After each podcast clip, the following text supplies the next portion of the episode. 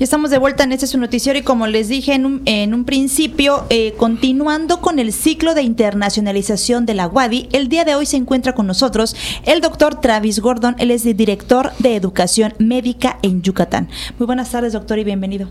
Buenas tardes, muchas gracias. Pues lo invitamos para que nos platique, no, conozcamos más acerca de esta eh, colaboración que existe entre la Universidad de Michigan y la UADI. Claro que sí. Pues en realidad eh, comenzó con el, convenio entre la Universidad Estatal de Michigan y el Estado de Yucatán, que creo que se firmó una proclamación como en el 2011. Ya empezó y luego un médico este, de de la universidad vino acá y así siempre era como que la promesa, ¿no? Siempre vamos a tener un médico acá pendiente de los proyectos, viendo todo, trabajando en misión y así, este, como representante de la universidad. Entonces, a partir del 2012 empezamos a conocer a, la UADI, otras instituciones, este, y de ahí pues muchas cosas han pasado. Claro, y también con esto se han generado pues beneficios tanto para estudiantes de aquí de la universidad como para eh, estudiantes de allá. ¿Cuáles han sido estos beneficios y en qué han colaborado? Claro, pues varias colaboraciones. En realidad, pues siempre la, filosofía de Michigan State o de esta universidad es que este, siempre em, nos hacemos más fuertes, ¿no? La unión hace la fuerza, como dicen. Y entonces se enriquece muchísimo con la colaboración internacional. Lo vemos siempre, pues sobre todo lo que manejo son grupos de la universidad que vienen acá y este y van a los hospitales y van de repente a ver un, este, un médico de la UADI que, este, que les da una presentación sobre el sistema de salud en México, en Yucatán, para que tengan idea y siempre queden impresionados porque claro que hay grandes diferencias.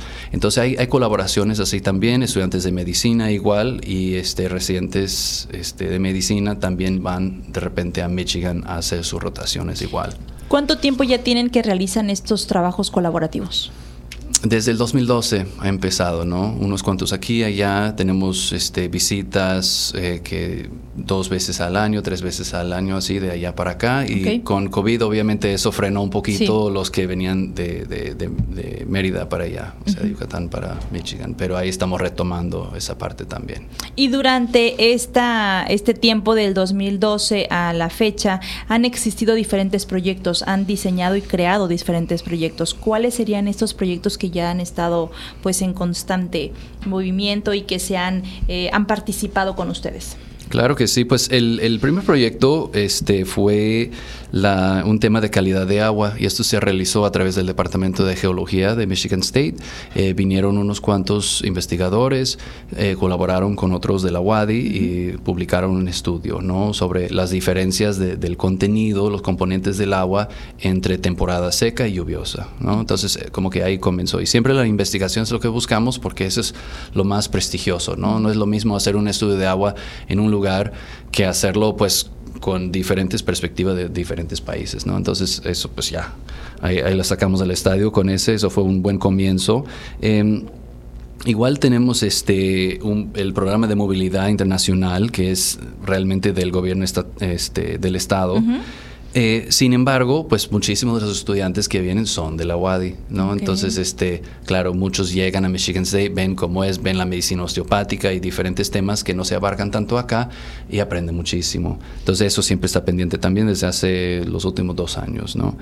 Eh, en realidad, el primer gran proyecto que se abarcó fue esto de la Wolbachia, que es una bacteria que se incorpora en los moscos de tal manera que este, cuando reproducen, muchos de de los mosquitos, pues ya van a estar, ya van a ser estériles. Entonces, como no pueden reproducir más, pues ya eso baja la población, pues tomando en cuenta las enfermedades así como el dengue, chikungunya, zika y demás, ¿no? Ya vemos que, por ejemplo, estamos con malaria en Estados Unidos ahorita, así que esos temas de vectores y con moscos, todo un tema. Y casualmente, ahorita, pues eso comenzó con un fondo de alrededor de un millón de dólares de USAID. Eso fue cuando yo estaba apenas llegando aquí en el 2017. Entonces, eso fue una gran noticia y yo entré así como que, pues yo no había hecho nada, ¿no? Pero digo, bueno, qué bueno.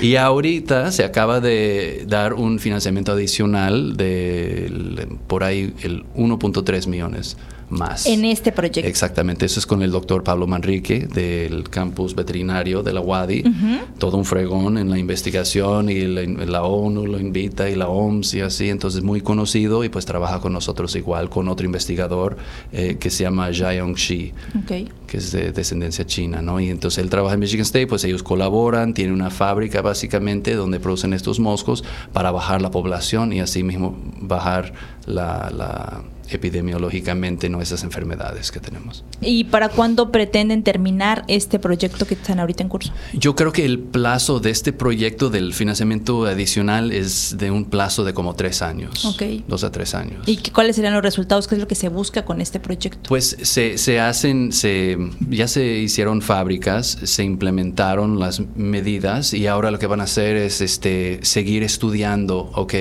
la transmisión, eh, también entonces es un tema de salud pública, pero también es de eh, es algo más veterinario en cuanto a entomología con los insectos, entonces tiene que ir midiendo cuál es la concentración o la cantidad de moscos que existen hoy día en esta temporada de mes a mes. Entonces son como dos tipos de estudios, ¿no? Estudios humanos que se pueden hacer y también obviamente de moscos. Entonces en este momento podemos decir que están colaborando con la Facultad Veterinaria. Exactamente. ¿Hay, existirá o hay algún proyecto para alguna otra facultad que tengan en puerta o que estén ahorita trabajando? Sí, también va ahorita que está apenas iniciando, que tenemos tiempo, nuevamente COVID frenó mucho el, el tema, pero lo que es la nanotecnología para diagnóstico rápido. Y esto es importantísimo, ¿no? Sobre todo esto se ha diseñado desde hace unos años con una muy buena investigadora que se llama Evangeline Alosija de, de, Michigan State y es una tecnología con pues nanotecnología, nanopartículas que te permiten hacer un rápido diagnóstico de tuberculosis, pero no solo eso, sino que, o sea, que te dice sí o no la persona está en problemas, tiene gran carga de tuberculosis o no. Dos, te da también las susceptibilidades de antibiótico, porque ese problema muchas veces una persona se diagnostica con tuberculosis, pero no se sabe con cuál antibiótico o cuál es más bien, porque es en combinación, se pueden tratar. Si fallan, ¿no? Si no latinan en la primera, la persona puede morir porque no es efectivo. Y entonces es muy importante que lo hagan bien y esos cultivos son muy fastidiosos, son muy difíciles con tuberculosis específicamente. Con esto cuesta un dólar y es rapidísimo, o sea, en 24 horas lo tienes. Entonces, este, eso es algo que estamos trabajando con el Hideo Noguchi y estamos retomando justo ahorita este, ese tema ya. Y entonces, pues esa es una buena noticia, porque también lo otro es que también se puede de repente con COVID, se puede usar el patógeno que uno quiera ah, para estos que le llaman probes de nanotecnología. Ok, y sobre este, ¿cuándo más o menos ya se tendrían como resultados del proyecto? Pues ahorita lo que estamos haciendo, ya tenemos los insumos, los materiales, todo lo que se va a trabajar, se van viendo las técnicas, es un tema de como enseñanza, entonces van a ver algunas personas, este, algunos otros investigadores que ya han trabajado con esta de Michigan State, de Chiapas, entonces mm. ellos van a venir también, entonces como que vamos a ir enseñando, pues yo no, porque no sé nada, pero vamos a ir enseñando y luego este ya se puede implementar estudios, ¿no? Para ver la efectividad, etcétera, en la población. Exacto, es que vienen los estudios después y ya de esto vienen, o sea, si sí funciona o si no, y entonces de ahí sí. Y luego en las partes más remotas, donde más carece eh, medidas es difícil llegar a ver a estas personas vulnerables, pues ya con esto es más fácil que se puede hacer y más barato también. Claro. Doctor, pues algo más que usted desea agregar. Bueno, este, me gustaría agradecerles a, todos de la, eh, de, la UADI, al, rector, al doctor también este, Andrés Aluja, eh, que nos han abierto las puertas y dicen, campo abierto aquí, estamos listos para colaborar más fuerte, siempre ha habido algo, pero ya es hora de, de abrir más las puertas y aquí estamos y nosotros igual y yo veo que hay muchísimas oportunidades, cosas que vienen ahorita más, colaboraciones con estudiantes, enfermería, eh, temas osteopáticos, a lo mejor eh, hay de todo en esto. Así que estoy muy agradecido por la colaboración y pues ahí vamos avanzando siempre juntos. Qué bueno, doctor. Pues aquí tienen eh, su casa cuando gusten darnos a conocer los proyectos y lo que se está trabajando con la WADI. Ustedes son bienvenidos. Muchísimas gracias. Muchas gracias. Él es el doctor Travis Gordon, director de educación médica en Yucatán. Así es. Muchas gracias y nosotros continuamos.